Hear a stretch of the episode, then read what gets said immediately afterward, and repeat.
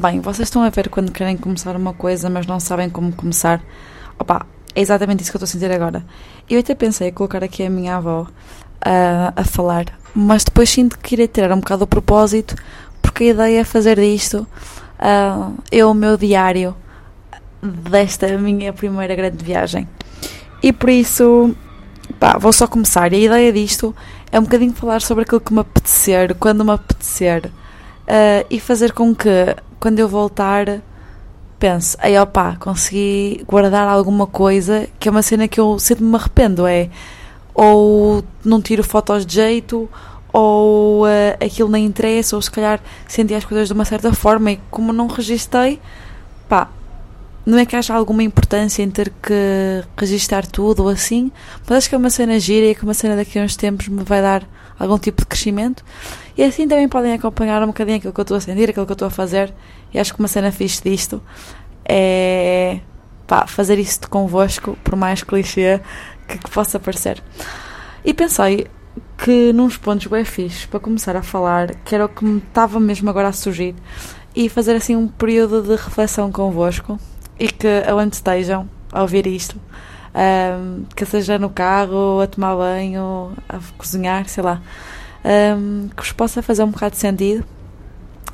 E aquilo que eu estava hoje mesmo a pensar era, opa, como é que eu me sinto? E eu acho que eu me sinto uma mistura de ansiosa pá, estou mesmo pronta. Quero muito ir, acho que vai ser um grande, um grande desafio. Então, a ver quando vocês manifestam intenções por alguma cena, pronto, acho que aqui a minha maior intenção é, é poder mesmo crescer e poder me desafiar. E pá, vou-vos dizer, eu não tenho mesmo nenhuma expectativa. Para além de que vou para a Arábia Saudita, para a Tailândia, Taiwan, Malásia, sozinha. E que acho que a cena fixe é que sei que pelo caminho não vou fazer isto sozinha e acho que vai ser uma coisa mesmo muito fixe. Mas o tema que eu trago aqui hoje uh, foi de uma conversa que tive hoje com a Eduarda sobre o que é aquilo que nos. Estávamos só a falar sobre cenas e estávamos a chegar a uma conclusão que era nós estamos às vezes mesmo encapsulados em gaiolas com aquele sentimento de, de, de prisão ou sentirmos reféns não sei se sentem a mesma coisa às vezes ou não um, e estávamos a tentar perceber ok, o que é que é a nossa gaiola fizemos este exercício que se quiserem fazer, façam, é muito fixe.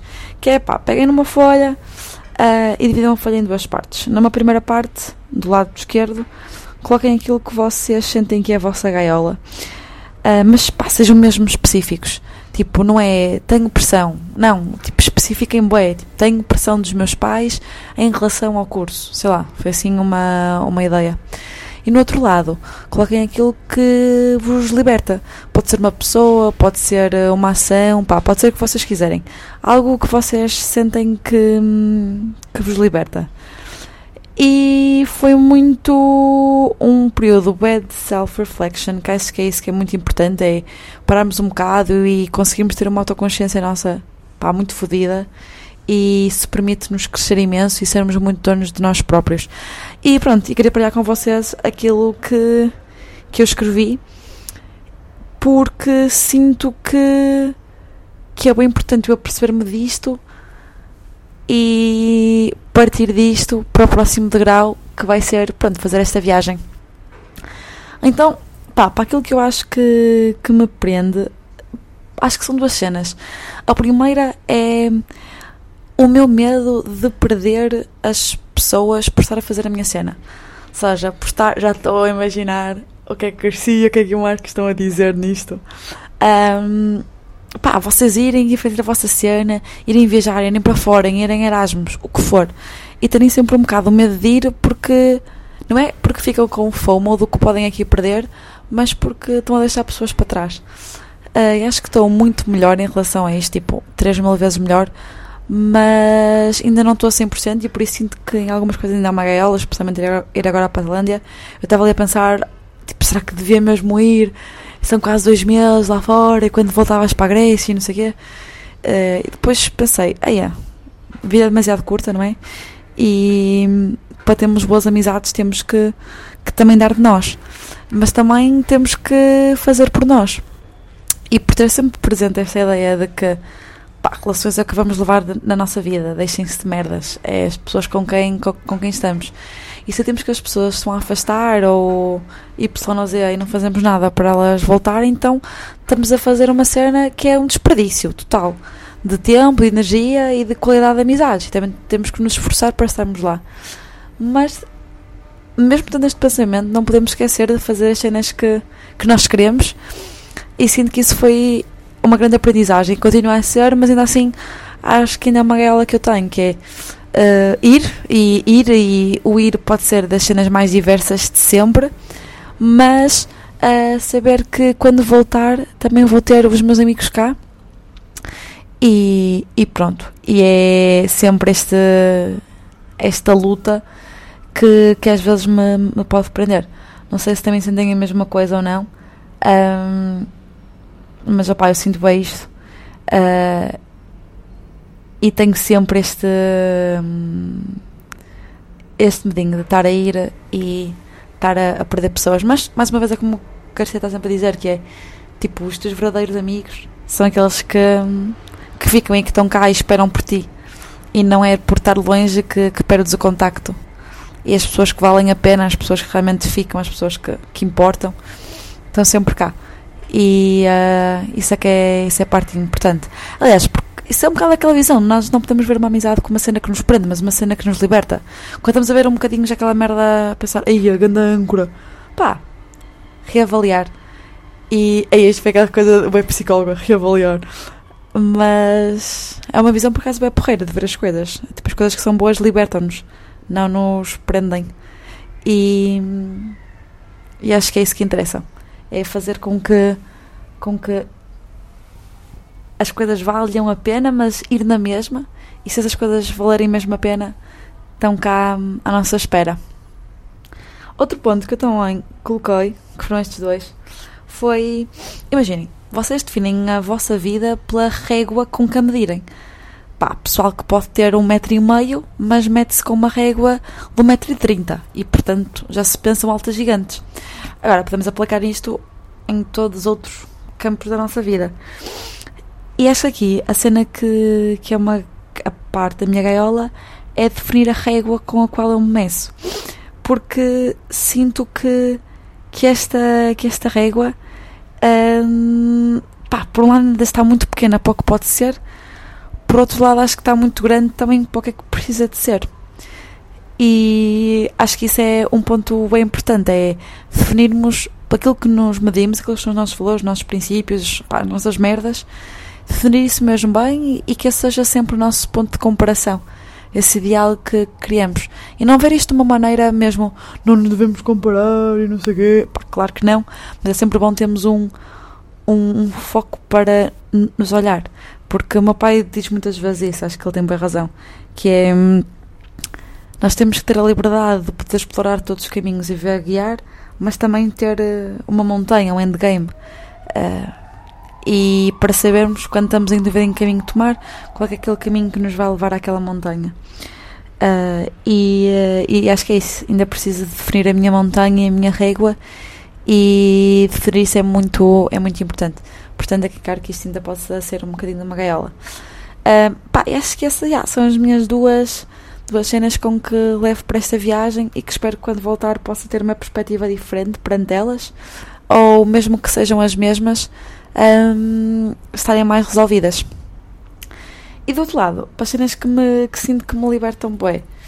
Um, Vou-vos contar aqui algumas histórias que acho que é a forma mais fixe de, de partilhar isto convosco.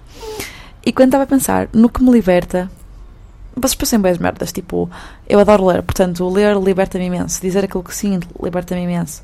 Pá, uma infinidade de cenas.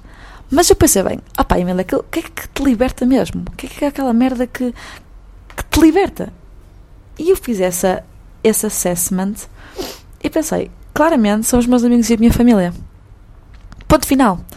Porque é, ta, é aquela tal cena que estava a falar antes. Quando temos as coisas boas, essas coisas são libertadoras. Uh, e decidi aqui partilhar convosco assim uh, cinco pessoas bem importantes para mim que tiveram um impacto muito grande na pessoa que eu sou hoje e que e, opa, e que se eu sinto que sou uma pessoa que consigo enfrentar tudo e não sei o que, unstoppable e essas coisas, é muito por causa destas pessoas. A primeira pessoa que, que, sem dúvida alguma, é, é a minha mãe. Eu vou contar uma história da minha mãe. A minha mãe é a pessoa mais foda que eu conheço. Tipo, a minha mãe tem uma inteligência emocional completamente incomparável. Um, não é de toda a boca para fora. A minha mãe educou muito bem, é uma excelente mãe, um excelente ser humano e acreditem, eu nunca vi pessoa tão amada como a Mary Jo. É, é, é a coisa mais surreal de sempre. E houve uma história que aconteceu que foi literalmente há uma semana e meia atrás. Eu estava no elevador aqui na casa do Porto e estava super ansiosa. Eu assim, ei, mãe, estou mesmo bem ansiosa, estou mesmo bem ansiosa. E ela, e ela agarrou assim a minha mão e disse-me assim: agarrou-me assim, a minha mãe tem um toque mesmo muito bom. Ela agarrou-me assim a mão, uh, apertou-a com bem força e disse assim: Amélia, olha uma coisa, nós não temos medo de nada. E silêncio, deixamos absorver a fase, e depois ela assim: um, é que nada nos pode tocar, nada, só se tu deixares. Bem, vocês devem reparar que eu fiquei. A minha mãe sempre foi de, destas mocas, mas aquela recente tocou-me imenso. E, e, acho que isso define muito aquilo que é a minha mãe, que é uma liberdade imensa para a pessoa que é. E acho que ela sempre me passou isto, que é nada te pode tocar, só se tu deixares. Ok? Tipo, nada, nada, nada, nada. Este ok sou muito estranho. Mas. E sinto que isto é uma cena que me deu muita liberdade para ser quem sou. É esta cena de saber que pode vir tudo, pode acontecer tudo. Tenho a minha mãe, tenho a minha família e isso dá-me uma base muito forte. Depois, outra história que tem a ver com o meu pai é que hum, o meu pai teve muito impacto em mim na forma como, como eu vejo as coisas. A forma de ser aguerrida, eh, de pá, há um foco, há um endgame, depende de nós. E o meu pai teve um impacto muito em mim a não esperar por resultados, mas trabalhar para ter os resultados. Ou seja, não colocar a minha felicidade no outcome que veio, mas no trabalho que eu pus para, para o outcome e sinto que isso deu-me uma grande liberdade porque não defino nada pelo que é por uh, eu não quero dizer nota porque sinto que isso é um, uh, um exemplo que ia reduzir muito a potencialidade que este pensamento tem mas para ser mais prático vou dizer nota. Não definir uh, o valor que tu colocaste pelas coisas no resultado final que adveio desse trabalho. Isso é muito libertador muito porque consegues separar o teu estado de espírito daquilo que, que é algo externo. E pronto, acho que o meu pai teve um, um grande impacto em mim nisso e, e fez com que, opá, o que o exterior disser sobre aquilo que tu fizeste não tem que ter nenhuma validação para ti porque é o trabalho que tu colocaste. Isso é uma cena muito foda do meu pai. Aliás, ele faz-me isto desde que eu sou miúda. Quando digo miúda é, sei lá, 6 anos, 7 anos. Então, até houve uma vez que estávamos em Faf, pá, nunca mais me esqueço, a subir as escadas de, de casa e eu tinha tirado uma boa nota à matemática. E estávamos a explicar assim: Olha, pai, tirei não sei o que é, a matemática. E ele: Está bem, filho, ainda bem. Mas o que é que aprendeste? E eu olhei para aquilo e eu: Sabia lá o que é que eu aprendi. O que é que aprendeste hoje? O que é que hoje te fez aprender? Eu nada. Pronto, a partir daí, desse ano para a frente, meu pai todos os dias me perguntava: O que é que tu aprendeste hoje? E isso fez-me hum, refletir no sentido em que aquilo que era importante eu estava completamente a descompensar. Por isso, pá, para quem tiver a ouvir isto, pergunto-vos o que é que vocês aprenderam hoje e se não aprenderam nada, então foi um dia completamente desperdiçado. Uh, nem que o, o que aprenderam seja completamente mínimo. Depois, outras duas pessoas que acho que têm as duas uma coisa muito a ver com a outra também, não quero que isto fique muito longo, é o meu irmão e a minha avó. E o meu irmão, o meu irmão é a pessoa mais inteligente que alguma vez conheci na minha vida. Uh, além que eu vos digo. E o meu irmão é aquela pessoa que se vira para mim e diz-me assim: Ei, mana, tens de te acalmar. Pá, tem razão. Ele tem completamente razão. E, uh, e a minha avó, pá, a minha avó é a pessoa que eu mais amo todo sempre. E a minha avó dá uma liberdade imensa porque a minha avó ama-me de tal forma e eu amo-a de tal forma que, que dá-me uma segurança. Estão a ver? Vocês vão para. Pá, pode vir o que vier. Sei que sou extremamente amada. E portanto, estou-me a cagar. Uh, e ser amada dá-nos muita liberdade. A minha mãe também está sempre a dizer isto, sempre. E pronto, o último exemplo que eu tenho aqui para vocês tem a ver com a leite, que que não é da família, mas é da família. E pronto, a Leite é minha amiga desde.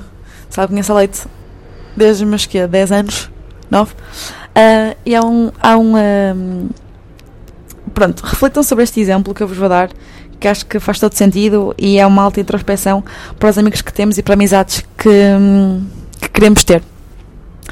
E é o seguinte: foi no meu dia de 18 anos, fomos para a Queimadela. Para quem não conhece, a Queimadela é um sítio de fafo. Cá, tipo, lá uns lagositos e uns, e uns penhascos onde podem saltar e não sei o quê. E nós estávamos lá e estava todo um grupo a saltar desses penhascos. Então eu pensei, foda-se, não é? Eu também vou saltar, ainda por cima no meu dia de 18 anos e não sei o quê.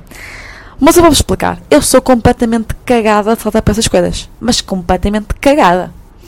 Mas sempre tive esta cena que se te faz medo é mais um sinal positivo para ir. Não é, aí eu tenho medo, não vou, é. Já tenho medo, vou na mesma. Pronto. E uh, eu estava super cagada. Mas quando eu vos digo, tipo, completamente cagada, é. Saltaram gajos, pai, muito mais velhos que eu, 40 e tais, e eu ainda sem conseguir saltar. Estava mesmo a atrofiar. E a Bia estava lá à minha beira.